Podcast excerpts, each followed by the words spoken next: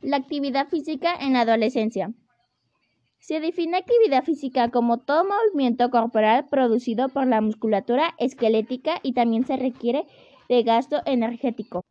La obesidad y el sobrepeso en la adolescencia. El sobrepeso es la condición en la que del individuo excede el promedio de la población en una relación con el sexo y la talla.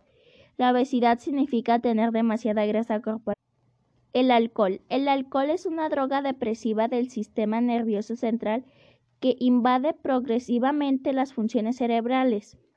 El consumo nocivo también está relacionado con varias enfermedades como el VIH, SIDA, las tuberculosiones y las facciones de transmisión sexual.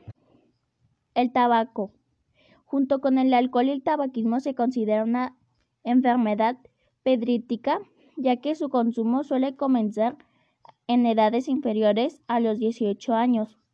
Además, el consumo de tabaco es uno de los principales factores de riesgo de varias enfermedades crónicas como el cáncer y las enfermedades pulmonares